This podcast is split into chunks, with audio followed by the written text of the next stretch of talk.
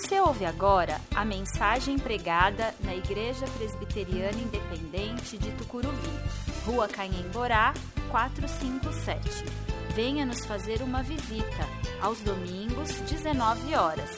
Temos estacionamento próprio e estamos a 800 metros da estação Tucuruvi, linha azul do metrô.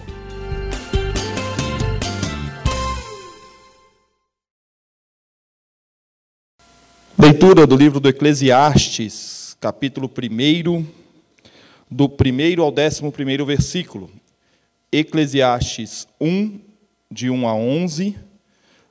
Eu vou ler na nova versão transformadora, ela vai ser projetada para que você possa acompanhar. Eclesiastes 1, de 1 a 11, na nova versão transformadora. Estas são as palavras do Mestre, filho de Davi, que reinou em Jerusalém. Nada faz sentido, diz o Mestre, nada faz o menor sentido. O que as pessoas ganham com todo o seu árduo trabalho debaixo do sol? Gerações vêm e gerações vão, mas a terra permanece a mesma. O sol nasce, o sol se põe e logo retorna a seu lugar para nascer outra vez. O vento sopra para o sul, depois para o norte, dá voltas e mais voltas soprando em círculos. Os rios correm para o mar, mas ele nunca se enche. A água retorna aos rios e corre novamente para o mar. Tudo é tão cansativo que não há como descrever. Não importa quanto vemos, nunca ficamos satisfeitos. Não importa quanto ouvimos, nunca nos contentamos. A história simplesmente se repete. O que foi feito antes será feito outra vez. Nada debaixo do sol é realmente novo. De vez em quando alguém diz: Isso é novidade. O fato, porém, é que nada é realmente novo. Não nos lembramos do que aconteceu no passado e as gerações futuras tampouco se lembrarão do que fazemos hoje. Nós iniciamos domingo passado essa série de mensagens tratando sobre eternidade. Eterno, a vida não é só agora. E o objetivo dessa série é dialogar entre os opostos. A vida é boa, nós falamos domingo passado. A vida é ruim, nós vamos falar hoje. A vida é finita, nós vamos falar no próximo domingo. E a vida é eterna, fechando a série. E o objetivo é dialogar o Evangelho com o Eclesiastes. E eu acho que o Eclesiastes é um livro que, se ele fosse colocado à venda, separado, escrito nos dias de hoje, ele seria um fracasso de vendas, porque é um livro que começa nesse teor que a gente acabou de ler, não é nada animador. Acho que ninguém se empolgaria em ler um livro que começa tão pé no chão, tão realista, tão pessimista como o Eclesiastes. Domingo passado nós falamos que a vida é boa, nós dissemos que a vida é eterna na perspectiva cristã, que a vida é boa quando nós reconhecemos a sua finitude e quando nós cremos que Jesus é a vida eterna.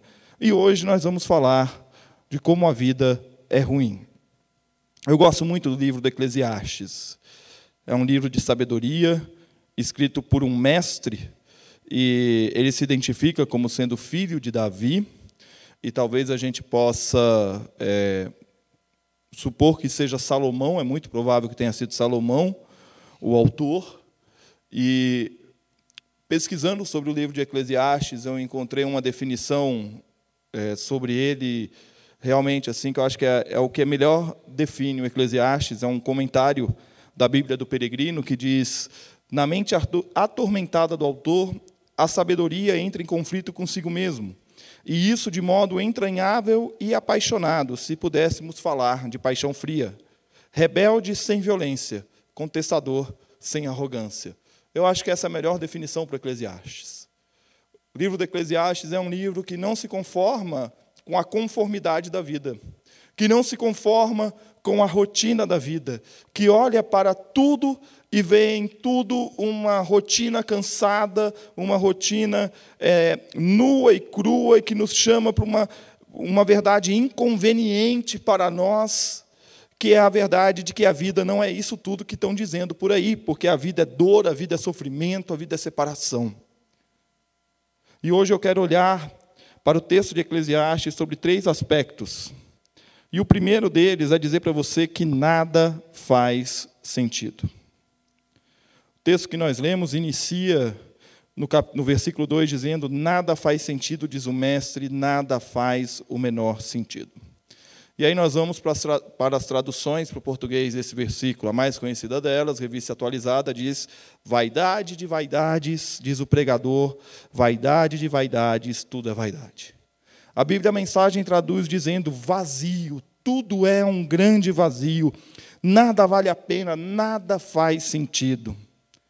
A nova tradução na linguagem de hoje diz: é ilusão, é ilusão, diz o sábio, tudo é ilusão. A nova versão internacional diz: que grande inutilidade, diz o mestre, que grande inutilidade, nada faz sentido.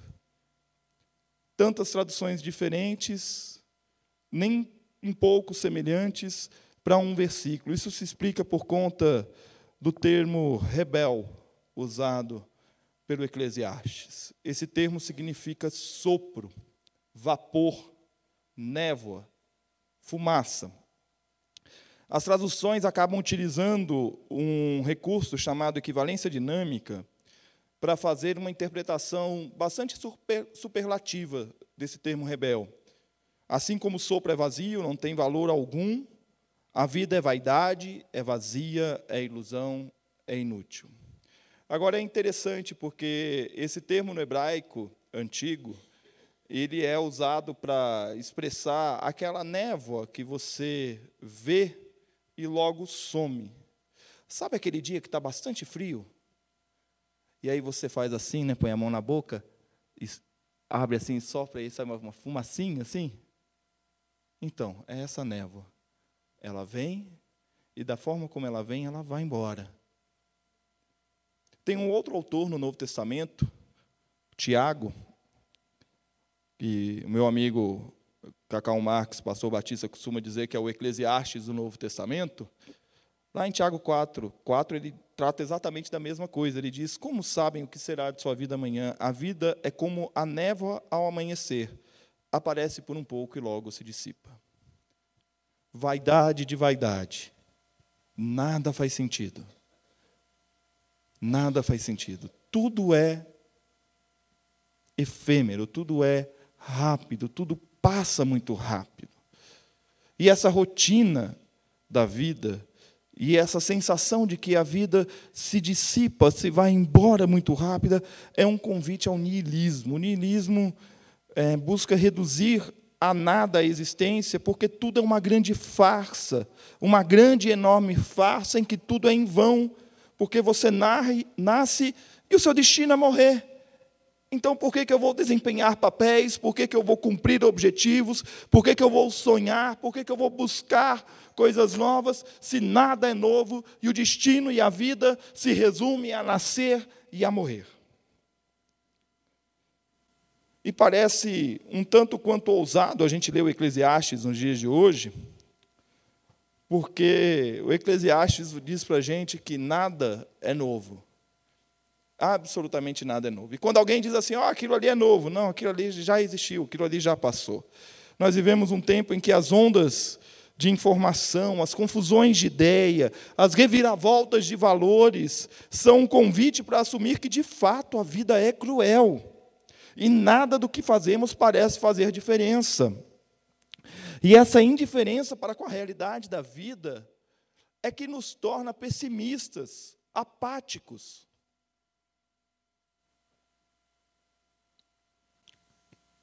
se nada faz sentido, se a vida é um repetir de situações, se a vida é um repetir de problemas, de circunstâncias, por que, que eu vou me mexer?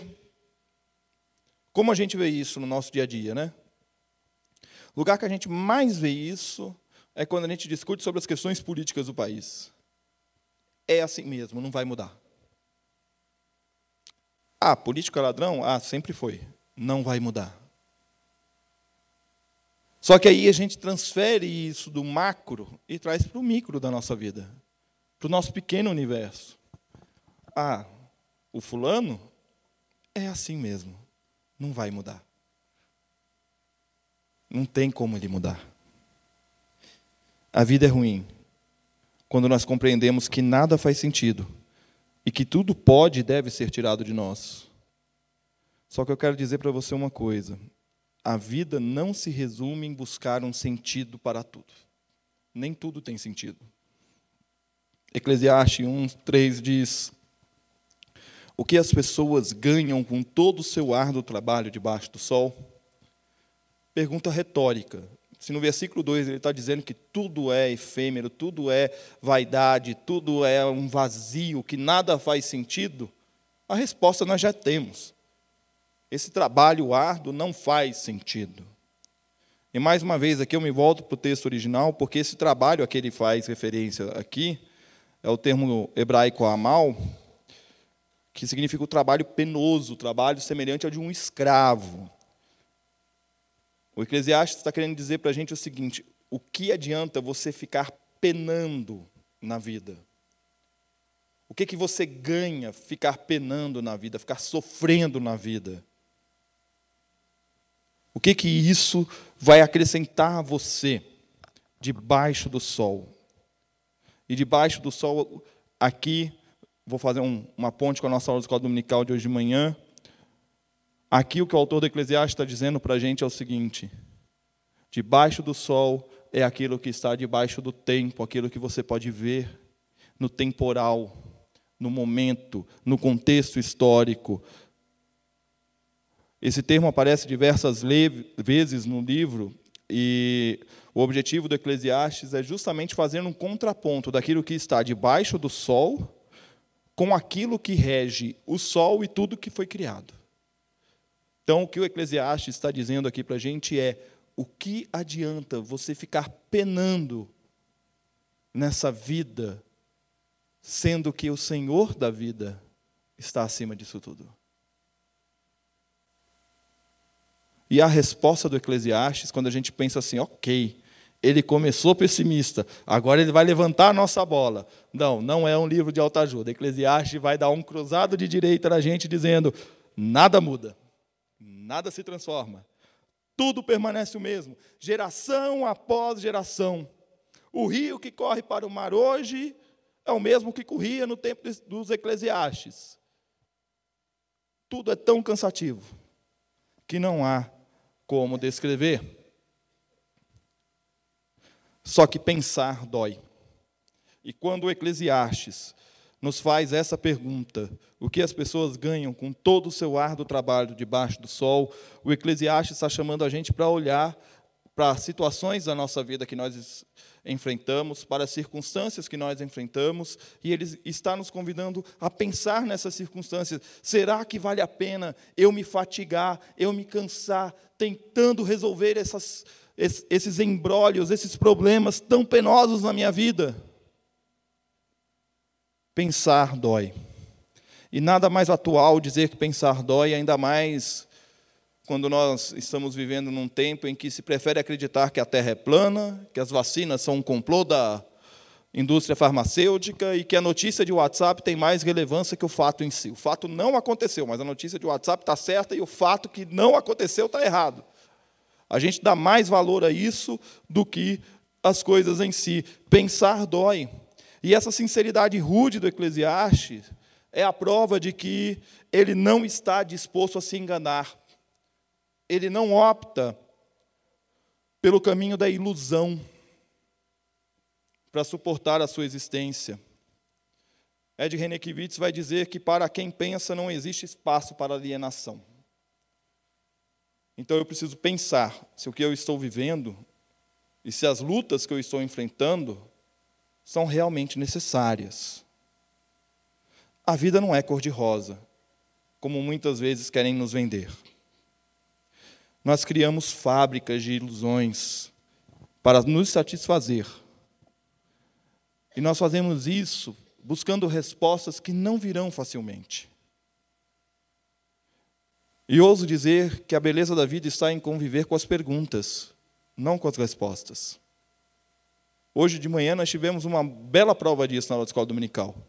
O tanto de perguntas sobre como será na eternidade que não tínhamos a resposta. Deixa a pergunta aí. Deixa ela aí. É preciso pensar a vida, refletir a vida. E é isso que o Eclesiastes faz ao longo de 12 capítulos. A vida é ruim, a vida é ruim. Quando eu me rendo às ilusões, e aí eu vou recordar o que nós falamos domingo passado, ao citar o, o filósofo né, que estava comentando, Alberto Camus, quando ele diz que se a gente se apega a uma eternidade é, como uma fuga para os nossos problemas, ela vai lançar sombra sobre as nossas vidas. E o Eclesiastes está nos chamando a atenção exatamente para isso. Por que, que você está se cansando com situações que estão insistindo em jogar sombra sobre a sua vida e você criando uma ilusão de que as coisas vão se resolver por si mesmas? Quando, na verdade, Deus está dizendo: retire essa sombra daí, coloca a sua esperança no lugar certo. Quando eu me rendo às ilusões que me oferecem, ao invés de meditar na vida como um processo, uma caminhada, uma construção, a vida é ruim. A vida é ruim. Por fim, no versículo 9, o Eclesiastes vai dizer para a gente que a história simplesmente se repete. O que foi feito antes será feito outra vez. Nada debaixo do sol é realmente novo. Eu acho esse versículo uma ofensa para a gente do século 21. É só a gente parar para pensar que como era a nossa vida 20, 30 anos atrás, no que diz respeito à tecnologia, informação e tudo mais. Não tinha quase nada do que tem hoje.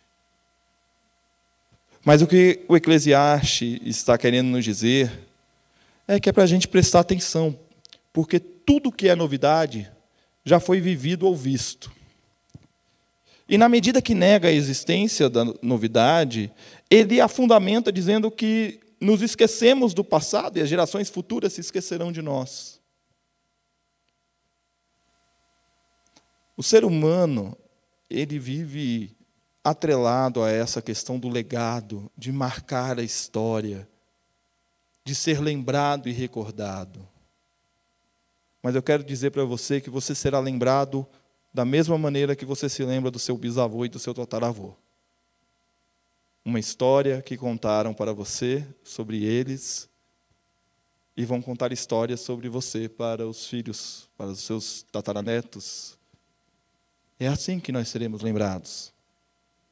As gerações do passado, nós não nos lembraremos de tudo que elas fizeram e as gerações do futuro vão se esquecer de nós e a repetição da vida das gerações nos coloca diante de uma palavra que é a palavra que mais atormenta o ser humano no século 21: tédio.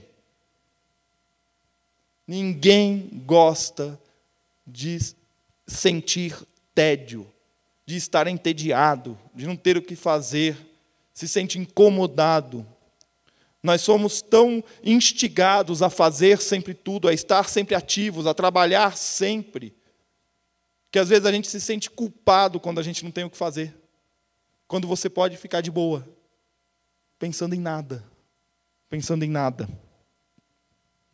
Parece loucura para nós, seres humanos do século 21, dizer que não há mais novidade, quando se vive na era da tecnologia, numa era de constante transformação. Só que nada disso muda a realidade fundamental da existência humana.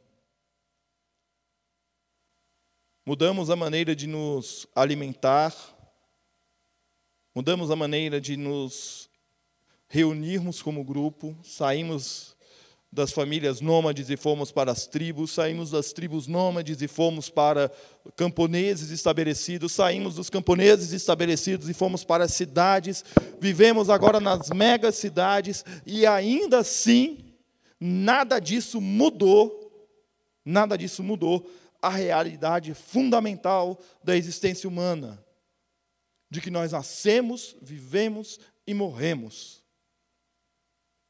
Nada disso altera.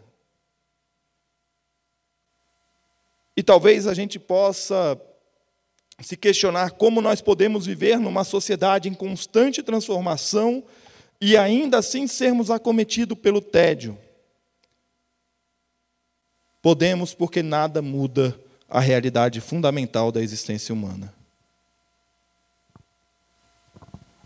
Eu fico muito preocupado quando a gente vai responder aquela pergunta: e aí, o que você faz da vida? E a gente responde com a nossa profissão. Como se a nossa profissão nos definissem. As realizações da vida não nos definem. O que nós fizemos no passado construiu o que é a nossa existência hoje, mas o que fizemos é passível de arrependimento. A insatisfação com a nossa vida nos coloca diante da realidade de que nossas conquistas são névoa, são vaidade, elas se dissipam. Nós não temos resposta para todas as perguntas. E nós não precisamos ter.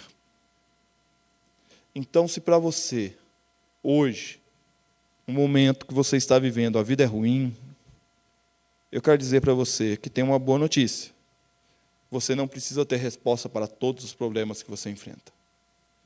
Você não precisa ter resposta para tudo que você enfrenta. Dizer não sei não é vergonhoso para ninguém. A vida é ruim, a vida é ruim quando eu me rendo a esse tédio existencial, quando eu acho que tem que ter resposta para tudo. Isso é um problema. Nós não temos resposta para tudo. Eu não preciso buscar resposta para tudo, porque não há nada demais em não saber. Nós vivemos numa era da informação. Hoje você sabe que tem como pesquisar, como ir atrás de informações. E às vezes nós vamos atrás de respostas que não terão respostas. Descansa, confia. A vida é ruim? Pode ser. Pode ser que a vida seja ruim. Mas não se renda. Não se renda a esse jogo constante de querer responder a tudo, de querer saber tudo de querer ter resposta para tudo. Nós não temos resposta para tudo. A vida é ruim, e aí eu quero concluir. Sim, a vida é ruim. Mas não precisa ser. Não precisa ser. A vida é ruim quando compreendemos que nada faz sentido e que tudo pode e deve ser tirado de nós. A vida é ruim quando eu me rendo às ilusões que me oferecem. A vida é ruim quando eu me rendo ao tédio existencial e passo a buscar resposta para tudo. Mais uma vez eu cito Ed René Kivitz, comentando esse texto, ele diz que nós precisamos aprender a viver bem com o que sabemos, mesmo que nós não saibamos tudo. Nós não somos obrigados a saber tudo. A vida é curta demais para sabermos tudo. Aliás, a vida é muito curta. Muito curta. Quando a gente é jovem, estou me sentindo velho agora, hein? Quando a gente é jovem, a gente tem a impressão de que tem muita vida pela frente. E aí o tempo passa. E aí a gente chega numa determinada, determinada idade que a gente fala assim: ah, parece que não tem tanta vida pela frente. Aí hoje de manhã eu falava sobre a minha avó, 96 anos, que quando tem os seus momentos de lucidez, e aí, vó, 96 anos, preparada? Quero viver mais um pouco. Quero viver mais um pouco. A vida é ruim? É. A vida é curta. A vida é finita e nós vamos falar sobre isso na próxima semana. A vida tem um fim.